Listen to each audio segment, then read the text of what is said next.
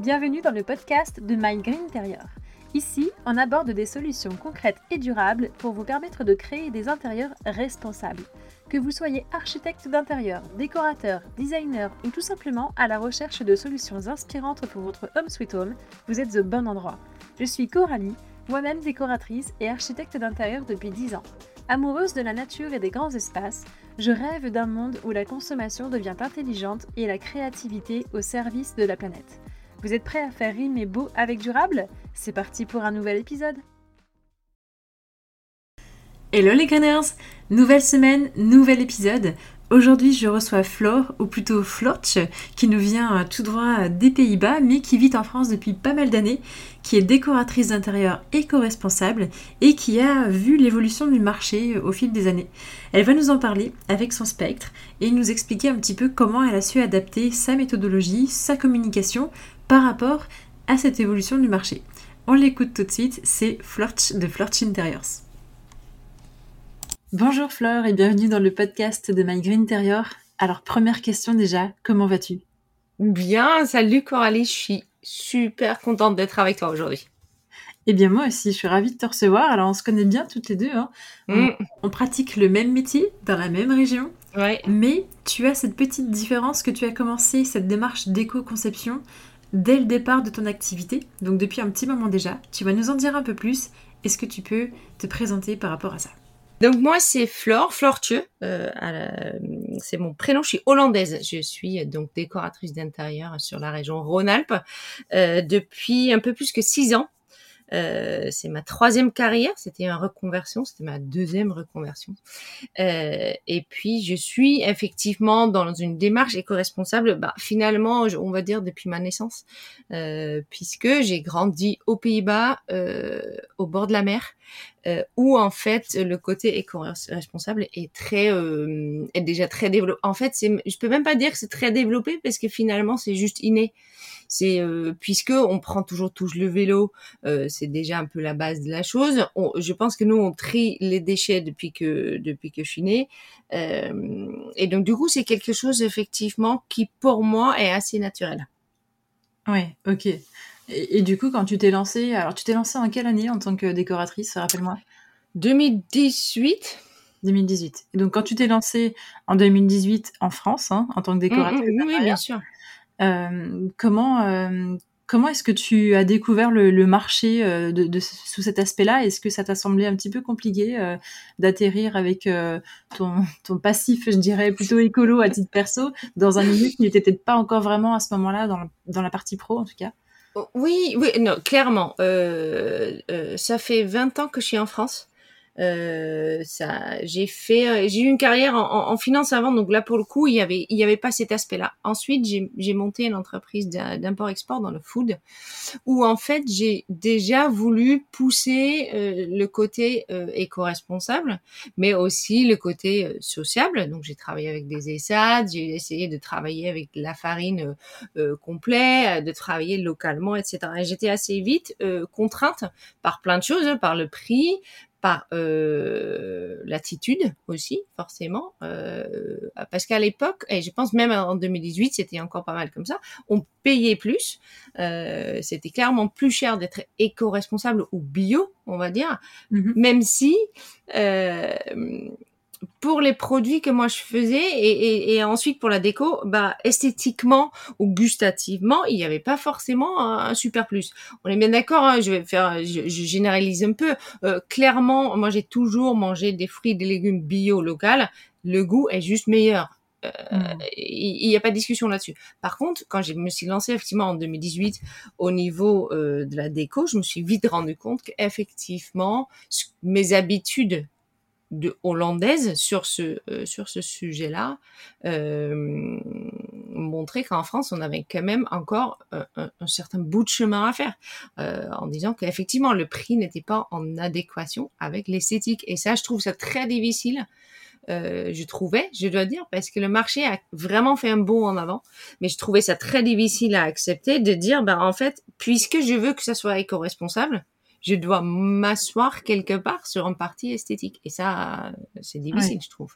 Oui, complètement.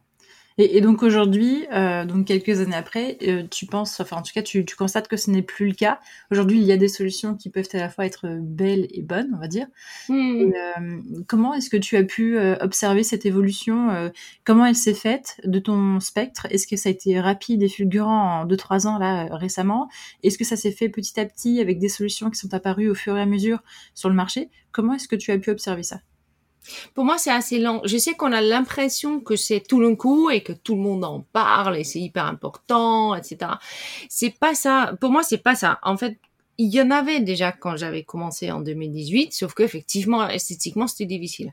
Donc moi, je me procurais plutôt aux Pays-Bas que, que ici. Et c'est Aujourd'hui, euh, en fait, dans les six ans, j'ai effectivement découvert de plus en plus de marques françaises. Forcément, je suis allée chercher aussi. Euh, mais pour moi, le petit hic, il est là. Ils ont là ils avancent énormément sur tout ce qui est vraiment beau, même si je trouve que côté luxe, euh, il manque encore, euh, il manque réellement et cruellement du monde euh, éco-responsable. Mais dans la gamme moyenne, moyenne gamme, moyenne haute gamme, haute gamme, on va dire, il y a eu un vrai développement, mais plutôt sur 6, 7, 8 ans peut-être. Ça prend du temps. C'est juste qu'aujourd'hui, on le voit beaucoup plus parce que est tout d'un coup, c'est surtout les grandes enseignes qui commencent à communiquer sur tout ce qui est green, washing. je, je, rajoute ce mot-là volontairement. Mais eux, ils commencent à communiquer et que donc, du coup, le grand public commence à découvrir. Et là, le grand public, mais c'est comme quand on a tous découvert tout d'un coup euh, ChatGPT. Moi, je savais pas que ça existait. Le truc, il existe depuis, ça fait longtemps qu'on travaille dessus. Sauf que tant que le grand public n'en parle pas, on va pas l'avoir. Et moi, j'ai vu cette, ce développement, euh, comme toi d'ailleurs, je pense que sur Maison et Objets, de plus en plus, il y avait, euh, d'ailleurs c'est déjà fini, il y a eu euh, vraiment, tu pouvais voir les fournisseurs spécifiques qui étaient justement éco-responsables ou qui étaient français et éco-responsables. Mhm. c'est quelque chose qui se met en place doucement, et, et, mais sûrement. Pour moi, c'est pas fulgurant du tout, mais c'est aussi parce que j'ai le nez dedans. Oui. Ok, top. Et alors là, si tu parles vraiment côté euh, fournisseur, hein, de, par rapport à cette évolution du marché, donc euh, tant mieux, les solutions euh, fleurissent petit à petit. Mm. Et alors côté client, côté artisan, comment est-ce que tu ressens ce marché justement? Parce que euh, on va en parler après sur ta méthodologie, mais j'ai mm. que dès le départ, tu as annoncé que tu étais décoratrice éco-responsable, donc à tes prospects, à tes clients, à tout ton entourage mm. pro et perso. Mais concrètement, comment ça s'est traduit euh, depuis la création de ton entreprise jusqu'à aujourd'hui? Est-ce que tu as décelé une, euh, une, dynamique récente chez les clients, justement, de par le fait que la décoration écologique est accessible désormais au grand public? Euh, il faut dire que par rapport à ma, mon, ma positionnement là-dessus, j'ai pas mal rétro-pédalé. Euh, parce que mhm. quand je me suis lancée en 2018 en étant éco-responsable, euh, les clients n'en voulaient clairement pas. Ouais. Pas pour les bonnes raisons, plutôt pour des raisons, effectivement, encore une fois, d'esthétique et de prix. Euh, donc, à un moment ou à un autre, je me suis dit, mais il faut mieux que j'arrête d'en parler que je mets ça un peu de côté. Ça veut pas dire que je ne le fais pas, mais ça veut dire qu'il y a vraiment cette partie de, d'apprentissage à faire auprès des clients pour leur faire comprendre, in fine, que oui, on peut être éco-responsable sans que ça se voit. Parce que c'est ça, en fait, dans la tête du client, euh, et, largement encore aujourd'hui, euh, un intérieur euh, éco-responsable, ça se voit. Oui c'est c'est eh, t'as fait un truc euh, voilà pour la nature ben non ça peut être très très beau. Euh, mais cette, cette, idée est toujours très très ancrée en fait. Et donc euh, donc donc sur mon site, j'en parle en quatre phrases. Euh, clairement, j'en parle un tout petit peu sur euh, sur Instagram et tout, mais beaucoup moins que j'aurais souhaité parce que euh, je me suis rendu compte que le choix d'une décoratrice d'intérieur n'est pas toujours aisé. On va prendre quelqu'un avec qui on a de l'affinité et si notre première idée sur quelqu'un est de dire ouais mais bon, elle va nous pousser de l'éco-responsabilité, ça va être plus cher et pas beau. on passe ailleurs et il faut aussi que je me paye en fait. Donc du coup, il faut aussi que j'ai des clients pour pouvoir justement leur expliquer le côté éco-responsable. Euh, donc ça, je, je, le fais aujourd'hui et je le sais que fur et à mesure, puisque je travaille beaucoup du bouche à oreille, c'est cette partie-là aussi qui fait euh, que mes clients, ce que j'appelle en fait mes clients ambassadeurs, ceux qui parlent de moi, vont justement dire à leurs voisins, là où, etc. Bah, eh, oui, elle a un côté éco-responsable, mais regardez, ça se voit même pas. C'est génial ce qu'elle fait, elle est top. Prenez-la, quoi. Donc il y a ça côté des clients. Pour les artisans, c'est un chouïa plus compliqué. parce que être éco-responsable en rénovation, Là, pour le coup, il y a une vraie démarche et il y a aussi une, vraie surcharge de travail. Parce que on peut euh, euh, faire une rénovation euh, normale entre guillemets, j'ai envie de dire, ben voilà, on met tout à la benne et puis on recommence et puis voilà. Maintenant, si on fait une rénovation éco-responsable, ben pour le coup c'est plus compliqué parce qu'il faut faire plus de démarches et très clairement, les artisans ne sont pas prêts. Hmm. Pour moi, je parle forcément de mon expérience à moi. Comment dire Ils disent qu'ils ont prêt, ils disent qu'ils ont envie, mais dans les faits, c'est pas ça. D'accord. Et, alors, tu, est-ce que tu as une, notion du marché hollandais par rapport à ça? Est-ce que tu sais un petit peu où ça en est aujourd'hui dans, ton pays natal? Est-ce que les, artisans, les clients sont beaucoup plus avancés sur ce point de vue-là? Comment ça se passe concrètement? Est-ce que tu as une idée? En fait, les clients aux Pays-Bas sont beaucoup plus avertis de ça. Et donc, du coup, les artisans sont obligés de suivre. Euh, justement parce qu'on est un pays qui, qui, euh, en fait, on est clairement un pays qui est en dessous du niveau de la mer. Donc, du coup, nous, on est obligés de bien gérer euh, nos ressources pour pouvoir gérer ce petit pays qui qui dépendent déjà énormément de l'Europe et d'autres, mais qui dépend aussi de la mer euh, et de sa, et de sa nature. Et donc du coup, on a beaucoup moins de nature qu'on a ici en France. On a cette, cette, ce niveau de, de, de, vivre, et donc du coup, on est obligé d'y penser en permanence. Ce qui fait que en fait, le Hollandais aujourd'hui, il est très éduqué en, en éco-responsabilité, et du coup, parce que même ici, je pense que ça va être comme ça. Plus que les clients éduqués, plus qu'ils vont en demander aux artisans et plus que les artisans vont devoir répondre en fait. Oui, c'est un petit peu euh, finalement l'adaptation de, de, la demande, euh, euh mmh. adapter l'offre à la demande quoi. Bah, c'est pour ça aussi aujourd'hui, les grandes enseignes commencent à, ils savent très bien qu'ils sont obligés de commencer à avoir une démarche, euh, une démarche green. Mmh la demande n'aurait pas été là, il est clair qu'ils n'auraient pas communiqué là-dessus. Ils, n'auraient pas pris le temps ou le budget ou le marketing pour dire hum, tiens, dis donc, on va créer un label qui d'ailleurs veut pas toujours dire quelque chose. Euh, on va on va mettre de l'argent et investir dans un truc. Euh, si c'était pas utile, si la demande n'était pas là, ils les auraient pas fait.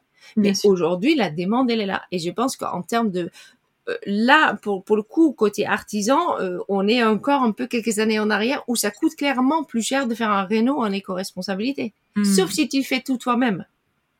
Dans ce cas-là, c'est beaucoup plus, ça peut devenir beaucoup plus intéressant parce qu'on va travailler avec tout ce qui est euh, récup, etc. C'est génial. Mais trouver un artisan qui est prêt à faire ça, et qui sait que ça va, lui prendre plus d'heures et donc du coup forcément c'est plus cher.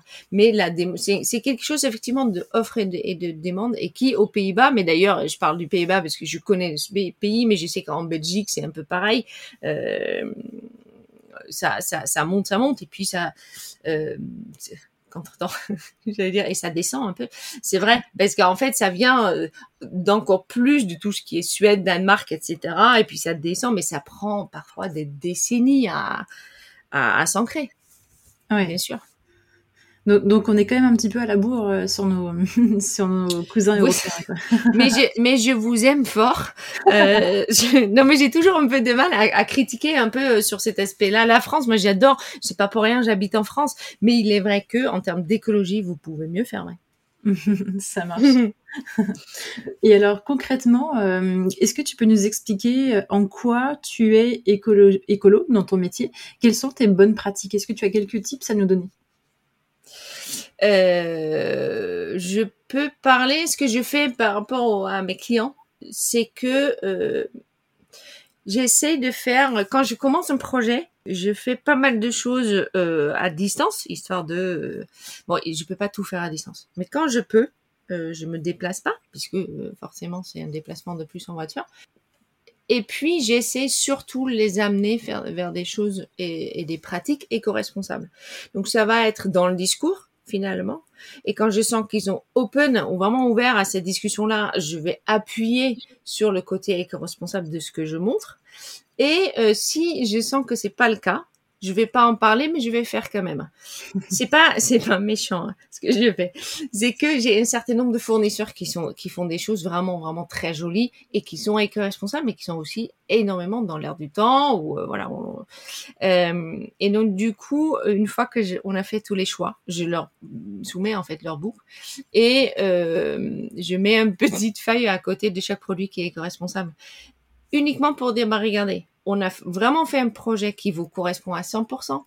Et pourtant, il y a plein de choses qui ont euh, éco-responsables, qui sont éventuellement de la récup, qui voilà. Et, donc du coup, j'essaye de faire surtout côté client cette éducation-là, de dire bah on n'est pas obligé d'en parler, c'est quelque chose qui doit être plutôt inné.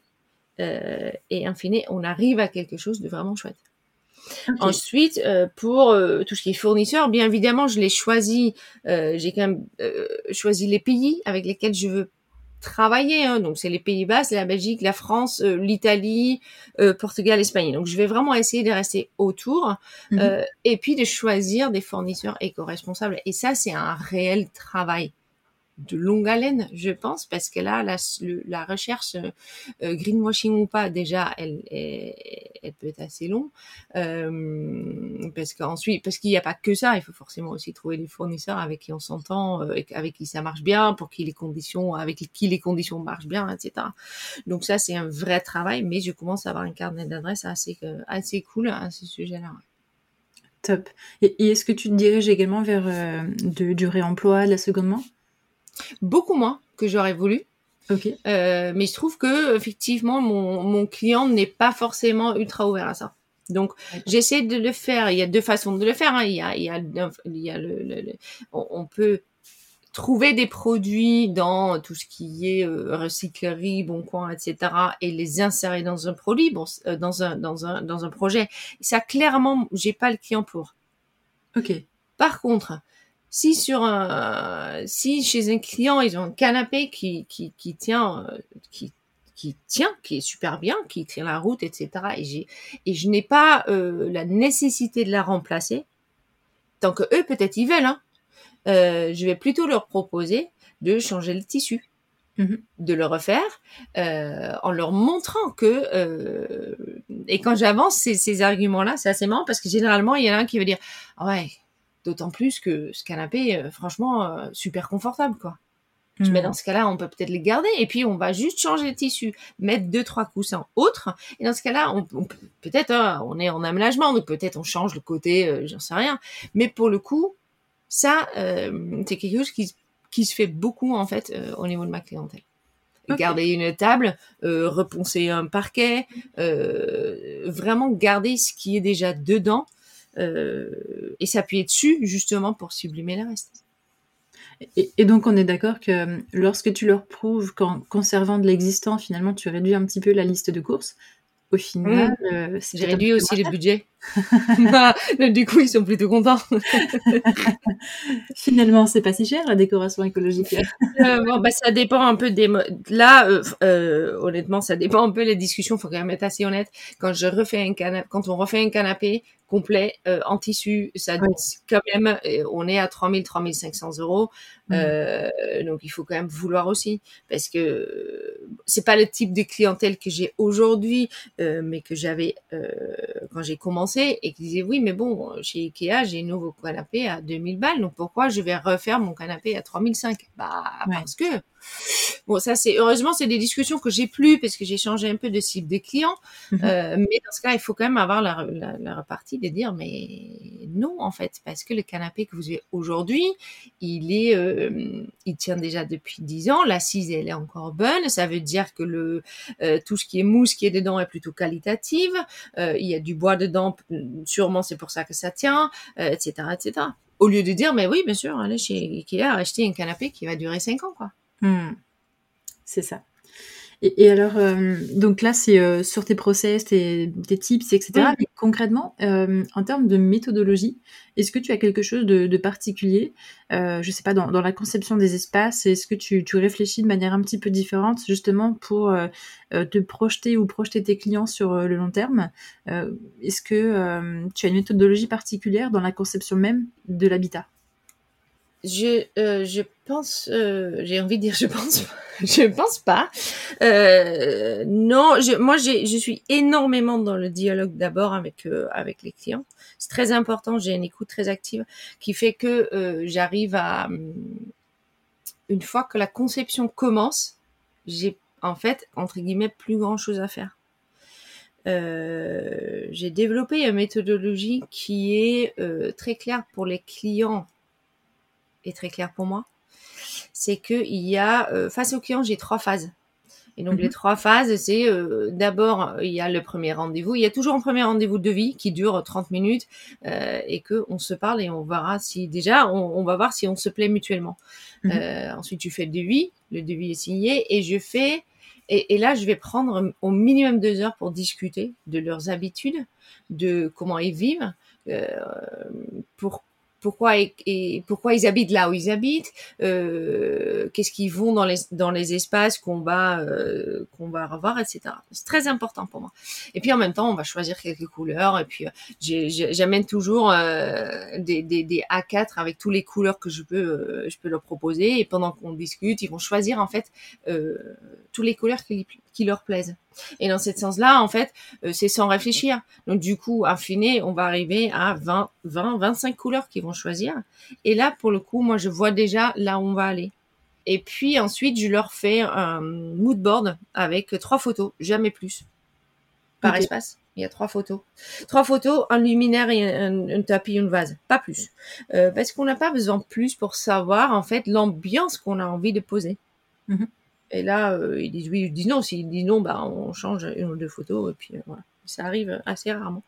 Et puis ensuite, je mets tout en place et je fais et je fais la proposition d'intérieur. Et c'est assez marrant parce que généralement, quand j'arrive chez quelqu'un, je sais exactement ce que j'ai envie de faire. Forcément, ça change avec l'échange qu'on va avoir.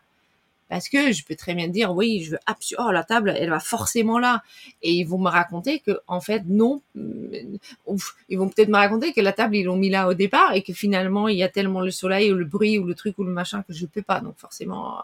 Mais globalement, je sais ce qui va, ce qui va se faire. Donc, le deuxième phase, c'est que je leur propose effectivement le projet complet et je propose vraiment un seul projet. Euh, je sais qu'il y a eu, il y a pas mal de débats parfois là-dessus, mais c'est ma façon de travailler. Parce que sur euh, sur le projet que je propose, ils ont quand même le droit de revenir dessus et de mhm. dire ben, on change ceci, ça ça me plaît pas, etc. Mais au moins euh, je propose d'abord vraiment un projet complet. J'estime que les clients ils font appel à moi parce que parce qu'ils ne savent pas faire. Euh, je veux pas dire que je sais absolument faire euh, si je sais faire quand même. Que je, hum, ma phrase était fantastique. Je, moi, j'apporte une vraie expertise. Donc le fait que je lui propose un seul projet, ça veut dire que j'ai quand même déjà passé des heures à dire mais ils ont dit ça et donc du coup il faut que etc. C'est une vraie réflexion de long terme. Euh, je, je, ça me prend du temps. Hein. Euh, après que on a eu les grosses discussions, moi il me faut au moins quatre quatre semaines, parfois cinq semaines pour pondre vraiment le premier gros euh, la, la, première grosse proposition que je vais faire. Mm-hmm. Ok. Et donc ensuite, après, une fois qu'ils sont d'accord, ben on, on, euh, roule ma poule, j'ai envie de dire. On a, on a à peu près le, même process, en tout cas, euh, pas, pas plusieurs mm. APS. Euh. en effet, je pense que c'est intéressant de, de, vraiment accompagner le client dans, dans la décision finale, et en tout cas de lui proposer ce qui nous semble être le meilleur projet pour lui par rapport mm. à son cahier des charges. Donc ça, c'est clair que ça fait partie aussi du, du fonctionnement logique. Alors, après, est-ce que euh, tu parlais tout à l'heure des, petites feuilles vertes que tu mets à côté euh, des, produits écolos que tu, que tu proposes euh, Côté livrable, justement, est-ce que tu as d'autres façons de faire passer les messages à tes clients? Est-ce que tu, tu appuies sur les labels, justement, sur des matériaux écologiques que tu expliques un petit peu plus par mes connaissances souvent du, grand public aussi? Comment tu t'y prends en termes de livrable? En fait, dans le book que je leur propose, à chaque fois que j'estime que c'est intéressant, je mets la petite histoire avec. Par exemple, moi, j'ai un, une entreprise de luminaires, Luminello euh, qu'ils ont en Belgique, qu'ils ont éco-responsable, mais l'histoire de cette entreprise est, est, super chouette en fait parce que le, le PDG c'est quelqu'un qui, qui avait tout à fait un autre métier avant et qu'aujourd'hui il s'est mis là-dedans parce qu'il adore les luminaires et puis tout est fait à la main, tout est fait en Belgique, etc.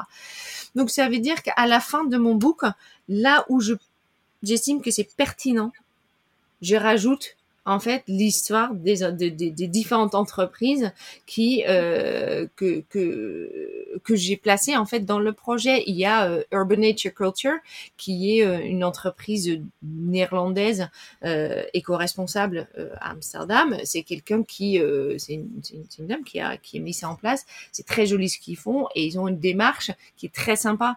et donc du coup, je vais rajouter ces petites histoires comme un petit livre en fait pour leur montrer que oui, je vous propose des luminaires et des vases et des choses absolument magnifiques, mais regardez ce qui est derrière. Parce que je oui. pense qu'on va de plus en plus vers ça aussi. On va tendre de plus en plus vers, on veut savoir, c'est ce qui se passe en tout cas aux Pays-Bas, on veut savoir euh, d'où ça vient, qui est derrière, pourquoi ça a l'air de ça, pourquoi ces décisions-là ont été prises. Et donc le fait de, de, mettre ça dans mon book, pour moi, ça veut dire que je, je aide à, euh, à, à à véhiculer ce message de, euh, de local, de éco-responsable, mais aussi de cœur de métier, en fait, de cœur mmh. pour le métier, faut dire. Oui, oui, puis elle est touchée, cette, cette cœur de, de la sensibilité, de l'émotionnel. Exactement. Euh, et pas seulement euh, le choix rationnel d'un produit mmh. plus qu'un autre, en fait. Ouais, ouais. C'est de dire, mais quelqu'un vraiment tous les matins se lève euh, avec cette envie de créer quelque chose qui va sublimer finalement votre intérieur. Et chaque pièce est faite, est réfléchie, par une personne en fait. C'est surtout de dire mais derrière chaque produit euh, que je propose, il n'y a pas, euh, il y a ni la Chine ni euh, une énorme entreprise qui sort des produits par milliers. Non, non, c'est des, des, petites entreprises, des gens qui font ça avec leur trip, qui sont aussi entrepreneurs comme je le suis, comme toi tu l'es, qui sont et qui ont envie de vraiment euh, montrer des jolies choses au monde. Mmh. Et je pense que c'est important de montrer ça. Complètement. Euh, côté argument, euh, est-ce que tu as euh, des arguments qui passent plus que d'autres quand tu veux vraiment faire passer quelque chose au-delà de la belle histoire? Est-ce que la partie santé, par exemple, ou peut-être qu'il y a d'autres exemples pertinents qui peuvent fonctionner sur les gens peut-être un petit peu réfractaires parfois à la notion principale d'écologie? Est-ce qu'il y a des chemins de traverse qui permettent de faire passer les produits que tu souhaiterais grâce à d'autres ar arguments? Non, dans ce cas-là, il y a l'esthétique. Ok. Vraiment. Je, si effectivement je sens que on est un peu réfractaire au niveau de la, du discours, euh, du discours éco-responsable, je fais prôner euh, l'esthétique. Parce que je peux maintenant, en fait. Oui. Et ce qui est extrêmement agréable, c'est de dire, bah, regardez, c'est ce tapis, il est magnifique. Vous avez vu. En plus, il est tout doux. C'est génial. Très bien. Et puis, à la fin, moi, j'ai même mon petit feuille à côté pour, des, pour dire, ben voilà, en plus. Au fait. Au fait, juste, excusez-moi, juste pour, euh, voilà. Euh, parce que finalement, je suis embauchée. Je ne suis pas embauchée pour leur apprendre l'écologie. Je ne suis pas embauchée pour leur apprendre autre chose. Je suis vraiment embauchée pour faire de l'esthétique chez eux et de faire une sorte que euh, leur intérieur est fait pour eux, pour leur confort, pour la fonctionnalité, pour euh, pour l'élégance, etc. Ça c'est à la base la raison euh, qui m'ont parlé, qui m'ont parlé et qui m'ont appelé finalement. Mmh. Top. Et ça, je pense qu'il faut pas que je l'oublie. Oui, complètement. Je suis d'accord. Oui, l'idée c'est pas de, de, forcément vouloir euh, faire du forcing euh, sur les mmh. messages que tu souhaites faire passer, mais, euh, mais répondre finalement comme un cahier des charges ouais. avec ouais. le bonus de faire passer tes messages. Exactement et pas l'inverse. Ok. Alors, euh, selon toi, euh, quel est l'avenir euh, du, du, marché de la décoration éco-responsable? On a vu qu'il y avait une évolution depuis que tu as commencé ton entreprise. Et mm. maintenant, on est dans le présent. Comment tu regardes ouais. vers l'avenir par rapport à ça? Il y a deux choses. Je, je suis assez convaincue qu'on va continuer dans ce sens-là, dans le sens où l'histoire euh, des entreprises va être de plus en plus importante. On a eu le gros boom de, de Made in France qui aujourd'hui, euh, pour moi, retombe un petit peu, mais il retombe parce que la base a été faite et que du coup, tu vois ce que je veux dire, c'est installé maintenant. Donc c'est, il y a toujours un moment où on en parle énormément pour qu'ensuite ça devient normal et euh, ça rentre dans les mœurs. Donc pour moi, ça, ça va juste avancer. Euh, et ça va être de plus en plus normal en fait de regarder d'où viennent mes produits. Euh, maintenant, il faut quand même faire attention. Euh, on est dans une période qui est un peu spéciale et on ne peut pas, et je vais encore parler prix, hein, on ne peut pas compresser les prix de ces entreprises-là. Et ça, ça va être un souci. Parce mm. que les grosses entreprises, les grosses enseignes, aujourd'hui, ils sont toujours de la place pour compresser encore plus et encore plus les prix et euh, la conjoncture actuelle. Et ça, par contre, je ne sais pas combien de temps ça va durer. Euh, euh, le fait que euh, tout est beaucoup plus cher, euh, les matériaux sont de plus en plus chers, etc.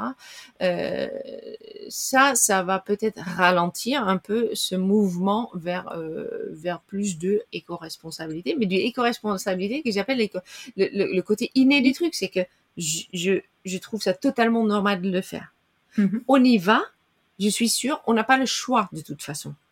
Pour moi, on n'a pas le choix. Je suis désolée, c'est pas possible autrement que d'aller vers quelque chose plus équitable pour tout le monde, pour la terre, pour euh, voilà. Donc ça, on y va si on a envie ou pas, euh, et on va y aller tout naturellement. Donc ça, ça va se développer. Il y aura de plus en plus d'entreprises qui vont essayer de se lancer justement euh, avec de plus en plus d'innovation aussi euh, et avec plus en plus d'élégance. Et je le dis encore, et j'espère que quelques m'entendent, ça manque cruellement au niveau du, du, du, haut de gamme, mais je pense que même le haut de gamme va devoir à un moment ou à un autre vraiment s'y mettre et de dire voilà, d'autant plus qu'ils ont quand même un peu plus de moyens euh, de faire les réflexions éco-responsables.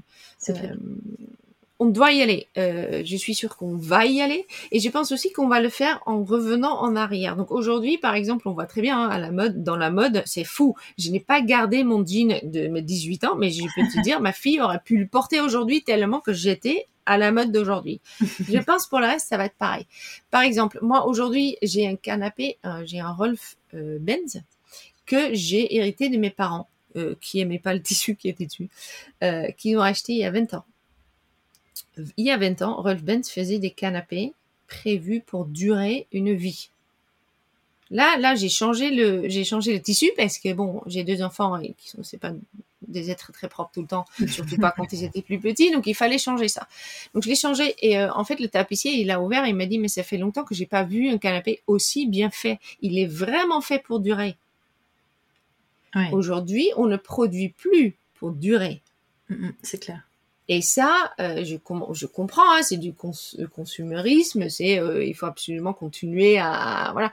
Mais euh, je pense qu'on va retourner tout doucement vers ça aussi, parce qu'on ne peut pas continuer à produire comme on fait aujourd'hui pour la population grandissante qu'on a.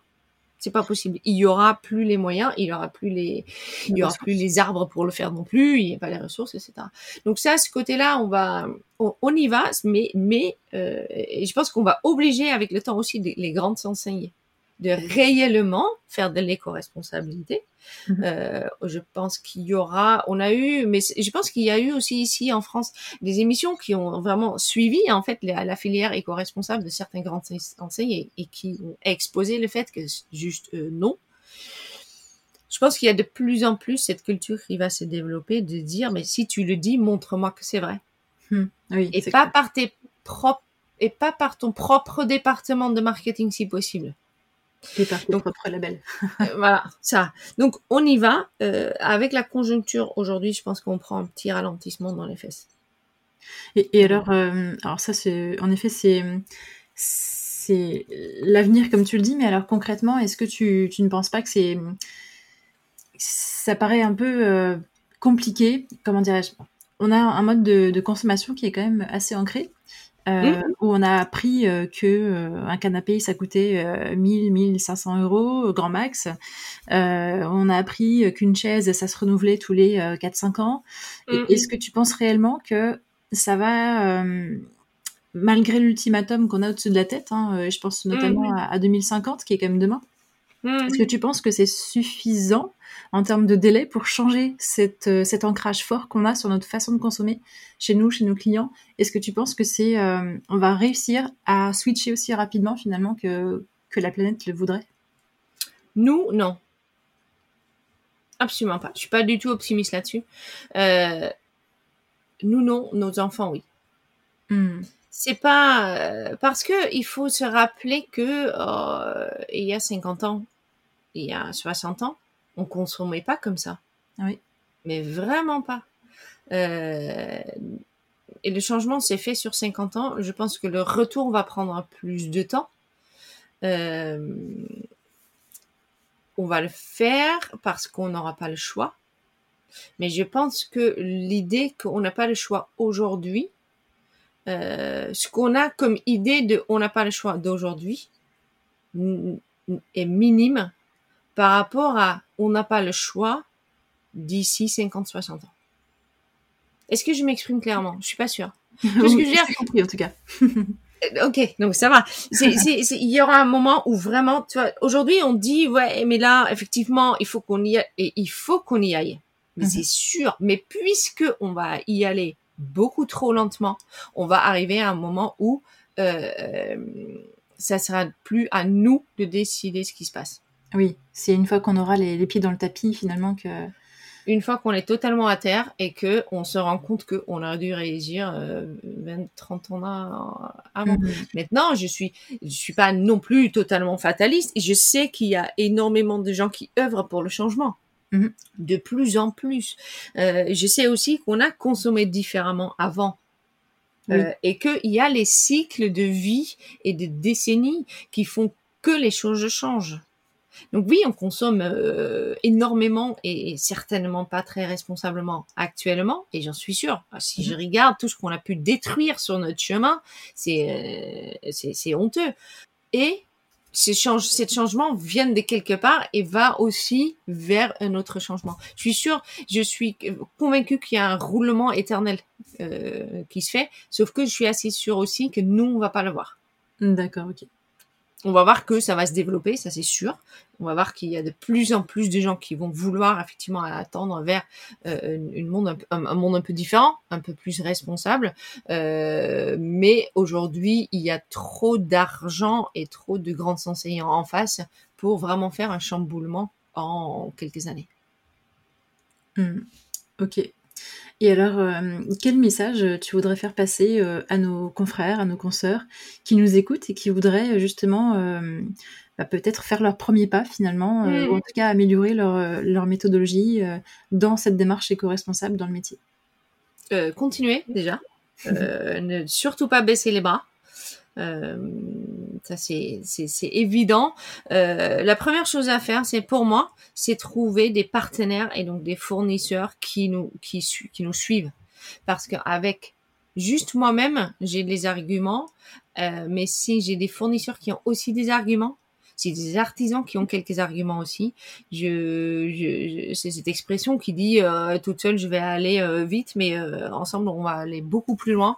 Euh, je sais qu'on l'utilise souvent, mais je pense qu'il est très, il est très pertinent dans ce cas-là. Plus que j'ai du monde dans mon camp pour justement convaincre les clients à aller plus dans le sens d'éco-responsabilité, si je parle que dans mon, dans mon, dans mon petit périmètre, plus qu'il y ait du monde autour de moi avec qui je vais discuter de cette démarche et de dire, ben voilà, qu'est-ce qu'on peut faire, même si c'est minuscule.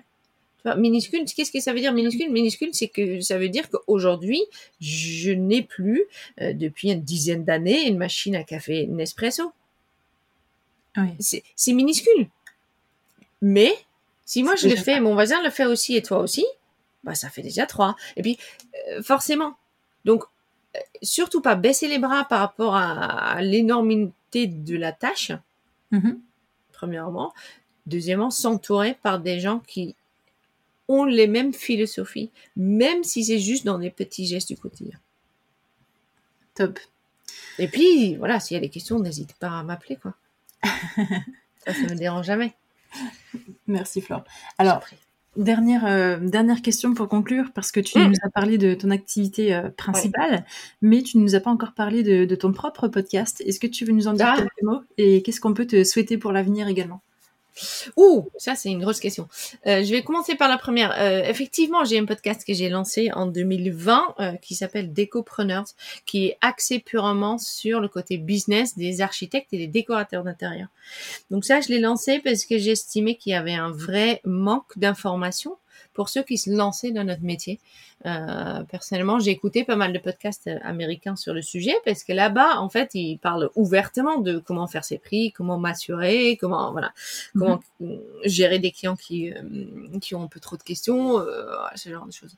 Et ça me manquait beaucoup en fait en France et donc du coup, et pourtant j'avais plein de questions euh, donc j'avais commencé par appeler quelques archives d'intérieur pour leur poser des questions sur euh, comment ça se passe et tout. J'étais à mes débuts encore assez naïf. Euh, et en fait, j'ai pris le porte, la porte dans le nez assez, assez régulièrement. Il n'y avait pas un qui avait vraiment envie de partager ses méthodes de travail. Donc je dis OK. Dans ce cas-là, il faudra que je me débrouille autrement. Et donc j'ai lancé mon podcast euh, au départ avec le seul et unique but en fait de dire je lance un podcast parce que comme ça je peux poser toutes les questions euh, que j'ai euh, auxquelles j'ai besoin d'avoir des réponses. Et aujourd'hui en fait il se développe très bien. Hein. J'ai 65, 66 épisodes, ça marche plutôt bien. Euh, c'est un podcast qui est très bien reçu donc euh, donc c'est quelque chose. je suis assez fière en fait de ce podcast. Tu peux. J'ai envie de dire. je suis assez contente de. Et puis ça reste quelque chose. J'aime énormément le format podcast. Euh, j'aime l'échange. Donc du coup, ça me correspond effectivement euh, parfaitement cette deuxième activité. Et qu'est-ce que tu peux me souhaiter? Euh, Qu'est-ce que tu Oh, on peut souhaiter que on continue sur la démarche éco-responsable déjà dans côté de mon agence, que je continue à avoir euh, des prospects qui acceptent et qui ont envie d'aller dans ce sens-là aussi, et que on peut me souhaiter aussi que d'ici dix ans, j'habite au bord de la mer. Ah. Ben, retour aux sources. retour aux sources. Mais euh, ici, hein, pas là-bas, parce qu'il faut quand même un peu d'été. Hein. Top. Bah écoute, je te le souhaite. Je te le souhaite. C'était pas en, Rhône-Alpes que tu trouveras, euh, que tu trouveras Non, non. Je sais pas comment j'ai fait pour atterrir en hiver, mais finalement, j'ai m'y plais. Top. Bah merci encore, Fleur, pour, euh, pour tes réponses, de t'être livrée euh, au micro du podcast. Et bah écoute, on, te souhaite tout ça pour l'avenir et merci encore pour, pour cet exercice. À bientôt. Bah, merci à toi, Coralie. À très bientôt. Et voilà, l'épisode touche à sa fin et j'espère que vous avez appris plein de choses, en tout cas que vous avez récupéré pas mal de tips et de tuyaux que Fleur nous a donnés. Moi j'aime beaucoup euh, cette idée de faire passer les messages en douceur parce qu'on sait que tous nos clients ne sont pas forcément sensibles, en tout cas avertis sur le sujet de l'éco-conception. Donc le fait de, par exemple, comme le citait Flore, mettre une petite feuille verte à côté d'un produit sélectionné pour ses valeurs ou simplement euh, euh, imposer euh, ses choix fournisseurs à ses clients en allant vers des fournisseurs qui partagent nos valeurs ou, en tout cas qui produisent dans des pays limitrophes. Ça permet déjà de limiter la casse et de pouvoir proposer des choses à la fois jolies, esthétiques, fonctionnelles et saines pour le client qui ne le sait pas forcément au premier abord mais qui va pouvoir le découvrir en bonus dans son projet. Donc ça je trouve que c'est plutôt des bonnes choses à retenir et à appliquer si on ne le fait pas déjà. Et comme on l'a vu, le marché a énormément évolué depuis euh, quelques années et on a vraiment cette capacité, ce choix aujourd'hui de proposer des choses qui sont en adéquation euh, sur n'importe lesquels de nos projets parce qu'il existe beaucoup de solutions et ce serait vraiment une, fuite volontaire de notre part de penser qu'il n'existe pas de solution pour, euh, pour nos clients. Donc euh, allons-y. et voilà, j'espère que cet épisode encore une fois vous a plu. N'hésitez pas à liker, à partager, à commenter sur votre plateforme d'écoute préférée. Pensez à aller découvrir le podcast de Flore, donc les décopreneurs. Et je vous dis à très bientôt pour un nouvel épisode.